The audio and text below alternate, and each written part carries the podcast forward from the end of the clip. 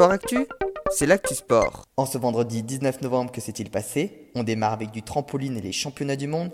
Trois Français se sont qualifiés pour les demi-finales individuelles, Léa Labrousse et Cléa Brousse chez les femmes, ainsi que Alan Moranté chez les hommes. C'était d'ailleurs aujourd'hui la finale du tumbling par équipe, et les Françaises ont été sacrées championnes du monde, le dernier titre remonté à 1996.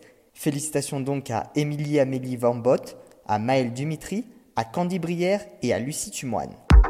En football de la Ligue des champions féminines, les Parisiennes ont battu le Real Madrid 2 à 0 et ont assuré leur qualification pour les quarts de finale.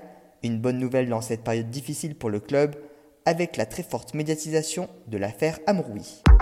Toujours en Ligue des champions, toujours avec le PSG mais en handball, les Parisiens se sont très largement imposés 33 à 19 face à Porto, après même avoir mené 18 à 4 à la mi-temps.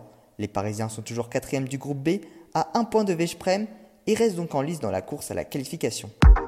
Enfin en tennis, le Masters WTA, c'est l'Espagnol Garbine Muguruza qui s'est imposé après avoir battu l'Espagnol Annette Contaveit, la première victoire d'une Espagnole en 50 ans de tournoi. Allez, dernière actu de tennis, l'ATP Final, le Norvégien Casper Ruud a créé la surprise en battant Andrei Rublev et a donc rejoint les demi-finales. Voilà pour les actualités du jour, à demain dans Sport Actif.